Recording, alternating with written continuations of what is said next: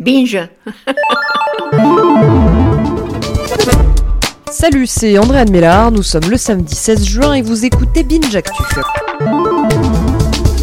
L'info du jour nous rappelle que la France est un pays où le style, ça compte. La chanteuse Joanne Baez l'a bien compris lorsqu'elle s'est pointée à l'entrée d'un club parisien après un concert à l'Olympia ce jeudi soir. Oui, mais voilà, du haut de ses dizaines d'années de carrière et de ses millions d'albums vendus autour du globe, Joanne Baez a osé mettre des chaussures on ne peut plus casual.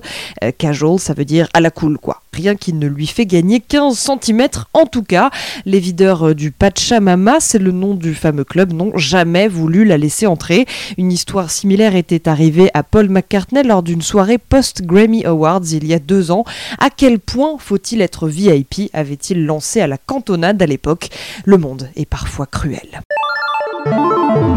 L'histoire du jour implique l'actrice américaine Millie Bobby Brown, 14 ans, célèbre pour son interprétation d'Eleven dans la série Stranger Things. Et eh bien, Millie, elle a décidé de supprimer son compte Twitter après l'apparition un peu trop récurrente du hashtag Take Down Millie Bobby Brown. Comprenez, abat Millie Bobby Brown, un délicieux hashtag via lequel des tweetos fond sur la déconne, raconter des histoires inventées liant la jeune femme à des actes homophobes dénués de sens à base de j'ai vu Milky Bobby Brown passer en voiture elle m'a fait un doigt et crié Je te baise PD avant de rouler sur mon ami gay.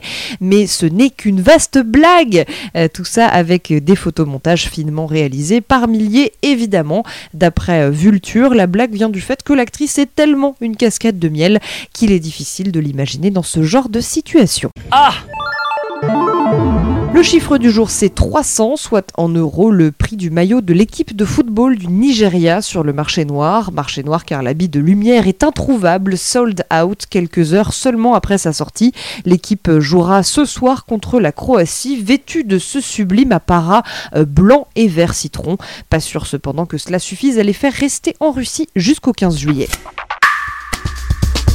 Le son du jour, c'est le nouvel épisode de MDR. On parle de Monquette, le dernier film de François Damiens. Euh, François Damiens, euh, bah, du coup, il y a la moitié de. Il y a des gens qui savent, les acteurs qui sont autour de lui savent ce qu'il est en train de faire, et d'autres euh, qui ne savent pas du tout, quoi, qui sont un peu les dommages collatéraux. Merci d'écouter Binge Actu. Binge